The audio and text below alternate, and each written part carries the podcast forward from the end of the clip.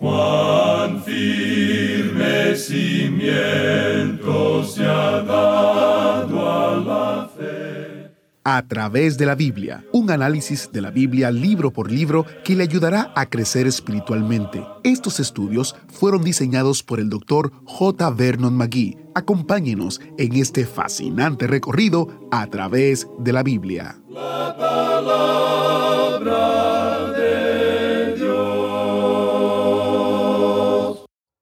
Todo esto vino sobre el rey Nabucodonosor.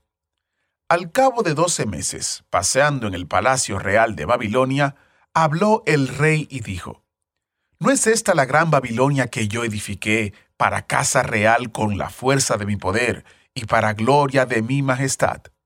Así leemos en Daniel capítulo 4 versos 28 al 30.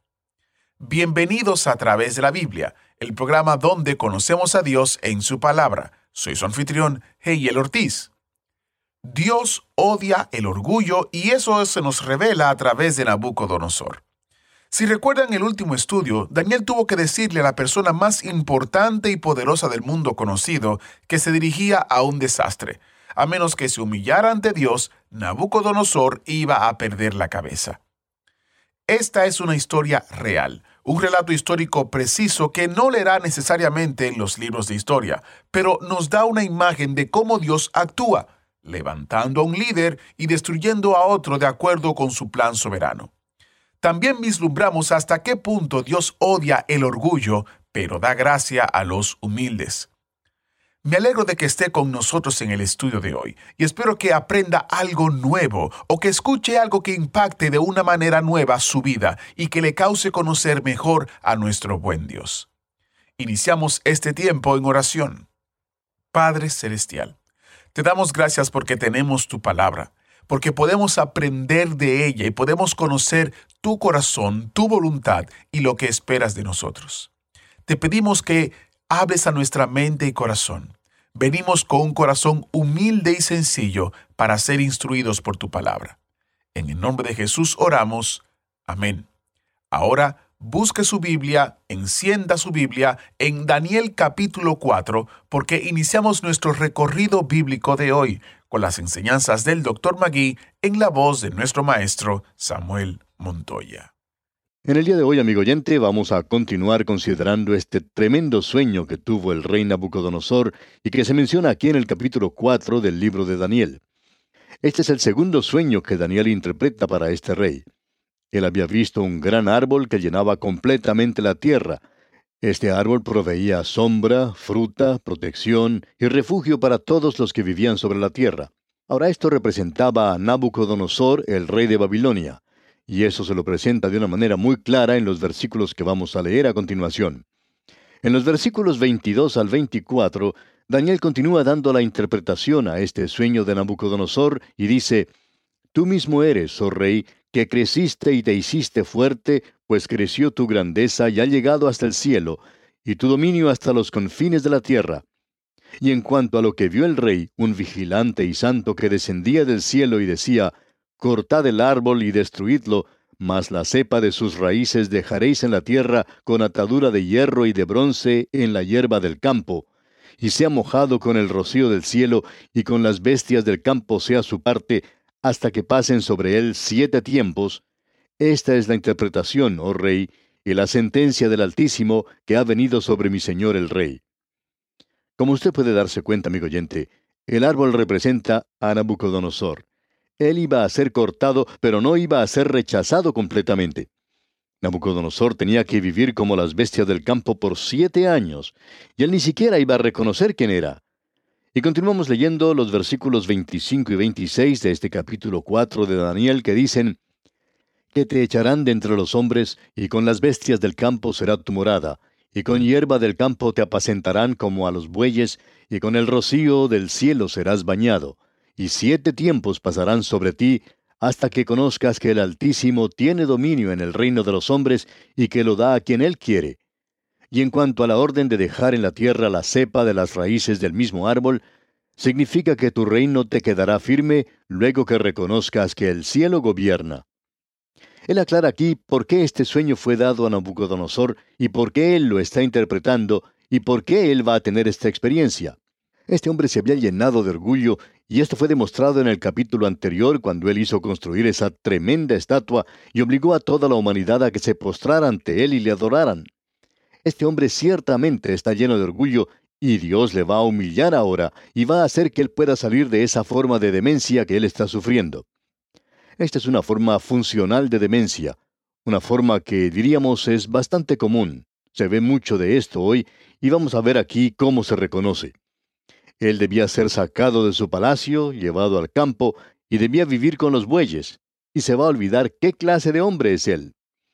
Obviamente esta es una forma de anormalidad que ha sido diagnosticada por los psicólogos como histerismo. Algunos de los síntomas son evidentes en Nabucodonosor y pueden ser distinguidos y caracterizados como esta forma en particular de anormalidad. Lo que uno tiene aquí son síntomas de una expresión de la emoción excesiva es una psicosis maníaco-depresiva. En un instante el paciente está lleno de gozo y es muy amigable, pero en el próximo instante se muestra antagonista y rencoroso. Es una neurosis psíquica. Es un estado en que el paciente cambia rápidamente de un estado de alegría a un estado de tristeza. Hay muchas personas que tienen síntomas leves de esta enfermedad. Estamos seguros que usted conoce a personas que a veces están de mal genio, y otras veces están rebosando de gozo. Y creemos que eso es cierto en cuanto a muchos de nosotros. Pero lo que tenemos aquí es una verdadera enfermedad. Hay cierta realidad en cuanto a esto porque es algo funcional y no estructural. No fue porque alguien lo hubiera dejado caer al suelo y se hubiera golpeado la cabeza cuando era un bebé lo que causó que él fuera de esta manera. Hay una historia de una señora que vivía en cierta casa de apartamentos en una ciudad en una zona muy poblada, por cierto, y tuvo que ir a visitar al psiquiatra. Este le preguntó cuál era su problema, y ella respondió que durante la noche podía escuchar cantar al gallo y que por lo general era cuando estaba por amanecer. Ella había crecido en el campo y acostumbraba a escuchar al gallo cantar en ese lugar, pero cuando se fue a vivir a la ciudad, nunca había escuchado cantar el gallo. Y ahora lo estaba escuchando cuando comenzaba a amanecer, y entonces pensaba que algo no andaba bien porque estaba viviendo en una casa de apartamentos. Bueno, el psiquiatra comenzó su tratamiento y tuvo oportunidad de trabajar con este problema por uno o dos meses, pero ella no parecía mejorar. Continuaba escuchando cantar a ese gallo. Cierta noche su apartamento se incendió, y por supuesto se hizo presente el departamento de bomberos. Un hombre que vivía en el piso superior al que vivía esa señora salió corriendo llevando consigo una jaula a la que había atrapado con una manta. Este hombre y esta señora se pararon a mirar cómo trabajaban los bomberos para apagar el fuego. Finalmente, solamente para conversar, ella le preguntó a este hombre, Oiga, ¿qué es lo que usted tiene allí en esa jaula? Y él, levantando la manta, dejó la jaula al descubierto y allí esta señora pudo ver a un gallo. Allí mismo se desmayó, y cuando recobró el conocimiento, le preguntaron que por qué se desmayaba cuando miraba a un gallo. Y ella respondió, He estado yendo por un mes consecutivo donde un psiquiatra porque he estado escuchando cantar un gallo cada mañana. Amigo oyente, esa enfermedad era algo real para ella. Ella había realmente escuchado cantar a un gallo. Bien, volviendo a Nabucodonosor, tenemos que decir que él no sabe quién es él, y esto es algo también real y verdadero. Esta es una forma de anormalidad que muchos gobernantes en el mundo han sufrido, muchos gobernantes conocidos. Dios había dicho que Él coloca o constituye en el poder al más bajo de los hombres. Y lo interesante de esto es que la historia nos demuestra eso. Este hombre aquí es esa clase de hombre. Tenemos también otra cosa que lo caracteriza. También es una forma de amnesia, y cuando es un caso extremo, la persona no sabe ni siquiera quién es. Es por cierto esto que caracterizaba a Nabucodonosor. Cierto locutor que trabajaba en una emisora que siempre pasaba música popular sufría de esta enfermedad. En la emisora en la cual trabajaba se informaba que de pronto este hombre desaparecía y no había quien lo encontrara. Parecía que sufría de esta enfermedad y por tanto fue a una institución que trataba con esta gente anormal y pasó algún tiempo allí porque él no sabía cuándo le iba a atacar esta enfermedad. Y durante ese periodo, él no sabía ni quién era. De pronto se curaba por un tiempo y regresaba a su trabajo. Alguien le preguntó a un colega de este hombre por qué actuaba así él y qué era lo que causaba esa enfermedad. El interpelado respondió, Bueno, si usted tuviera que escuchar la música que escucha él todo el día, entonces usted también estuviera actuando de esa manera. Bueno, la música quizá no tendría toda la culpa, pero cuando uno ve esto en el capítulo anterior, que Nabucodonosor tenía que escuchar la música de esa orquesta de la cual hablamos anteriormente, bueno, quizá haya tenido parte en su locura o enfermedad que sufría. Ahora hay también otra cosa que identifica esto. Y por cierto que es una realidad en el caso de este hombre Nabucodonosor, y es el extremado orgullo y egoísmo. Llegó a ser una obsesión con Nabucodonosor. Pudimos apreciar eso en los versículos 4 al 10 de este capítulo 4 que estamos tratando, donde él siempre habla de sí mismo. El orgullo es una de las cosas que Dios odia, Dios detesta. Esto es algo que por cierto caracteriza al hombre. Augusto César decía de una ciudad que él había capturado, la encontré de ladrillo, la dejé hecha un pajar. Con eso indicaba que la había destruido. Y otro César dijo, encontré a Roma de madera, y la dejé de mármol. El orgullo es el pecado dominante del corazón humano. Después de todo, ¿de qué puede estar orgulloso el hombre?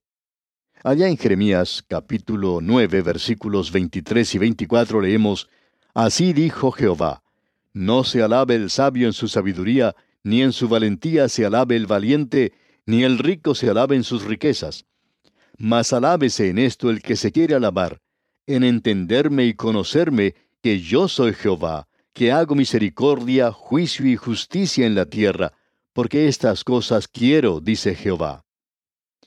La salvación de Dios, amigo oyente, deja de lado el orgullo. Esa es una de las cosas que uno no puede tener cuando va a Cristo para lograr la salvación.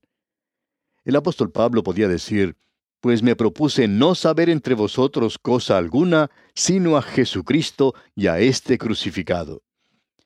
Nosotros no tenemos nada en qué poder gloriarnos, amigo oyente. El apóstol Pablo decía en su primera carta a los Corintios capítulo 4 versículo 7, Porque ¿quién te distingue? ¿O qué tienes que no hayas recibido? Y si lo recibiste, ¿por qué te glorías como si no lo hubieras recibido? Y luego en su segunda carta a los Corintios capítulo 10 versículo 17 dice, Mas el que se gloríe, gloríese en el Señor. Como ya hemos dicho, Dios dice que Él odia el orgullo. Usted puede ver esto en Proverbios capítulo 6, versículos 16 al 19. Se dice del Señor que Él se humilló a sí mismo. Como ya hemos dicho, el histerismo se puede manifestar en cierta forma de amnesia. Aquellos que sufren de esta enfermedad no saben quiénes son por un período de tiempo. Es por eso que aquel hombre que caminaba por los alrededores de una institución para enfermos mentales dijo que él era Napoleón. Bueno, Nabucodonosor pensaba que él era un animal, y eso sigue cierto ciclo. El ciclo de Nabucodonosor duró siete años. Ahora, en el versículo 27 de este capítulo 4 de Daniel leemos, Por tanto, oh rey, acepta mi consejo, tus pecados redime con justicia, y tus iniquidades haciendo misericordias para con los oprimidos, pues tal vez será eso una prolongación de tu tranquilidad. Este hombre tenía problemas en su propio corazón, no tenía paz. Él había brindado la paz al mundo, pero ahora ya no había nadie con quien luchar en esta época en particular. Él estaba viviendo en pecado. Y lo que se le dice a Nabucodonosor es que se arrepienta de sus pecados, que se aparte de ellos, que se vuelva a la justicia, que se vuelva a Dios, que comience a demostrar, a revelar que Él es un hijo de Dios. Daniel, por tanto, aconseja a Nabucodonosor a que se arrepienta para poder cambiar este juicio que se aproxima sobre él. Siempre existe ese rayo de esperanza para librarse. Pero él podía conocer la paz y la tranquilidad de Dios. Pensamos nosotros que esta fue la última advertencia de parte de Dios a Nabucodonosor. Amigo oyente, mucha de la anormalidad en el día de hoy es en realidad un problema espiritual. No decimos que todo es eso, porque sabemos que no lo es. Existe una base estructural, no solamente funcional. Es decir, que si a usted lo dejaron caer cuando era un bebé y se golpeó la cabeza, eso quizá puede explicar su conducta. Y eso no tiene nada que ver si es algo espiritual o no lo es. Pero mucho de lo que existe hoy es espiritual. La condición espiritual del hombre es algo anormal. Y existe una paz para eso si el hombre solo se acerca, si solo acude al Señor Jesucristo. Vamos a poder apreciar ahora el cumplimiento trágico de esta visión, de esta enfermedad de Nabucodonosor, en los versículos 28 al 33 de este capítulo 4 de Daniel. Ahora los versículos 28 al 30 nos dicen, Todo esto vino sobre el rey Nabucodonosor. Al cabo de doce meses, paseando en el palacio real de Babilonia, habló el rey y dijo, ¿No es esta la gran Babilonia que yo edifiqué para casa real con la fuerza de mi poder y para gloria de mi majestad? Aquí tenemos evidencia de que el rey estaba a punto de sufrir un colapso.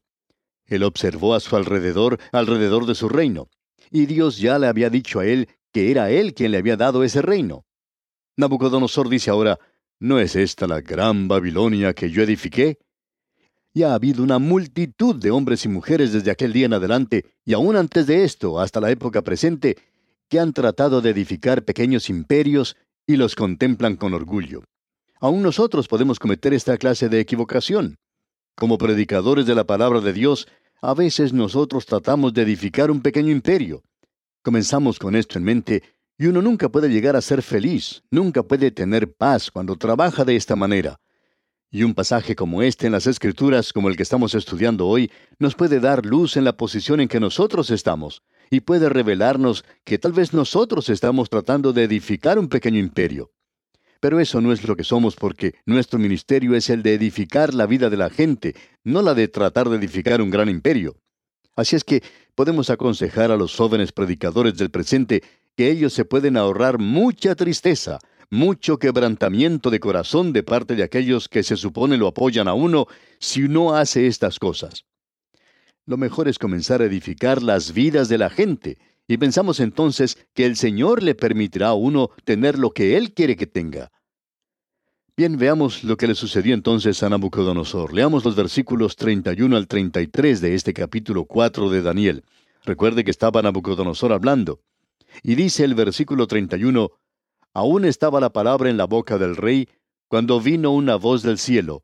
A ti se te dice, rey Nabucodonosor, el reino ha sido quitado de ti, y de entre los hombres te arrojarán, y con las bestias del campo será tu habitación, y como a los bueyes te apacentarán, y siete tiempos pasarán sobre ti, hasta que reconozcas que el Altísimo tiene el dominio en el reino de los hombres, y lo da a quien él quiere. En la misma hora se cumplió la palabra sobre Nabucodonosor, y fue echado de entre los hombres, y comía hierba como los bueyes, y su cuerpo se mojaba con el rocío del cielo, hasta que su pelo creció como plumas de águila, y sus uñas como las de las aves. Este hombre sale del palacio y va a vivir con la naturaleza. Y pensamos que si uno hubiera tenido la oportunidad de conversar con él en aquel entonces, quizá él no hubiera descubierto que era normal. Quizá él hubiera dicho que era uno de los hijos de la naturaleza, que iba a vivir con los animales porque eran sus hermanos y sus hermanas. Ahora alguien puede considerar esta cosa tan interesante y decir, bueno, ¿es esto histórico? Bien, el señor Alberto Barnes escribió un libro en cuanto a esto y dice, Barrasus, el historiador de Babilonia, hace referencia a una extraña enfermedad que sufría Nabucodonosor antes de su muerte. Hasta aquí las palabras del señor Alberto Barnes. Ahora hay descubrimientos recientes que indican que esa declaración está correcta.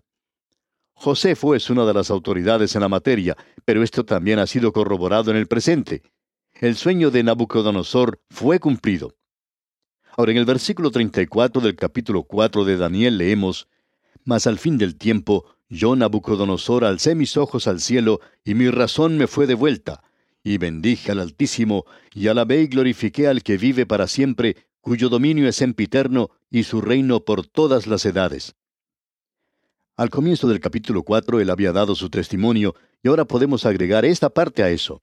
Y en el versículo 35 continúa diciendo, Todos los habitantes de la tierra son considerados como nada, y Él hace según su voluntad en el ejército del cielo y en los habitantes de la tierra, y no hay quien detenga su mano y le diga, ¿qué haces? Amigo oyente, Nabucodonosor aprendió que Dios es quien gobierna todas las cosas, y Dios es quien está hoy en control del universo, y él aceptó esta fe que le había venido a él como la voluntad de Dios para su vida. Precisamente ese corazón orgulloso que él tenía lo entrega ahora a la voluntad de Dios. Y eso es lo que muchos creyentes necesitan hacer hoy.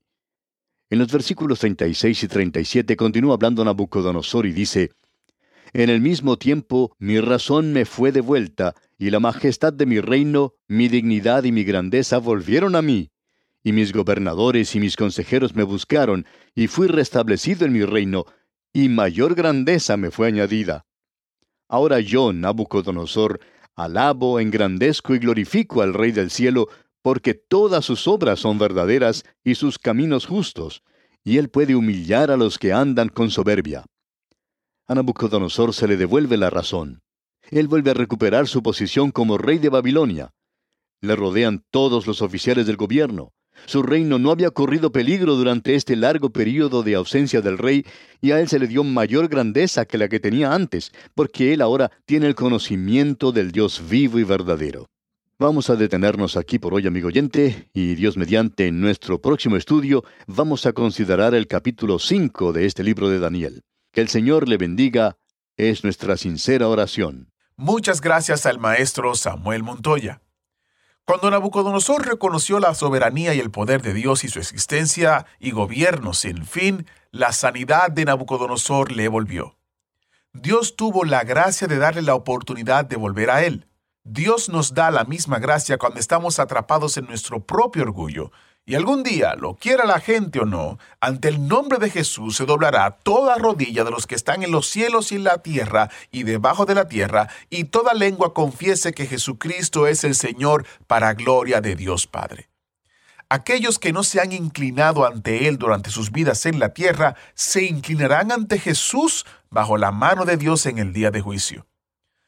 ¿Cuánto mejor como Nabucodonosor humillarnos mientras Dios todavía nos da aliento y la oportunidad de arrepentirnos? La Escritura dice que Dios resiste a los soberbios y da gracia a los humildes. Pídale a Dios que le muestre hoy la condición de su corazón y no dude en acudir a Él. Quizás usted tenga la pregunta, ¿cómo puedo conocer a Dios? Bueno, queremos ayudarle. En nuestro sitio web, a través de la biblia.org, tenemos una sección que dice ¿Cómo puedo conocer a Dios? Allí hemos recopilado una serie de recursos escritos por el Dr. Magui, autor de este estudio, que le ayudarán a usted a entender y comprender y dar respuesta a esta importante y vital pregunta en su vida. Estos recursos están disponibles de manera gratuita para ser descargados. También, si usted vive en los Estados Unidos o tiene una dirección en los Estados Unidos, podemos enviarle copias impresas de estos recursos sin costo alguno. Solo debe de llamarnos al número 1-800-880-5339. 1-800-880-5339. Para más detalles recuerde visitar a través de la Biblia .org y hacer clic en la foto que dice ¿Cómo puedo conocer a Dios? Si Dios lo permite, mañana continuamos nuestro recorrido en el libro de Daniel. Le invito a que lea el capítulo 5 para que vaya preparando su mente y su corazón para lo que tenemos por delante. Que Dios Todopoderoso le bendiga. ¿Fue de ayuda para usted el estudio de hoy? ¿Desea enviarnos algún comentario de lo que ha estado escuchando? Entonces escríbanos, no espere más. Nuestro correo electrónico es atv@transmundial.org. atv@transmundial.org. Si desea recibir las notas y bosquejos de lo que estamos estudiando, suscríbase gratis en nuestra página en internet a través de la Biblia .org barra notas a través de la biblia.org barra notas.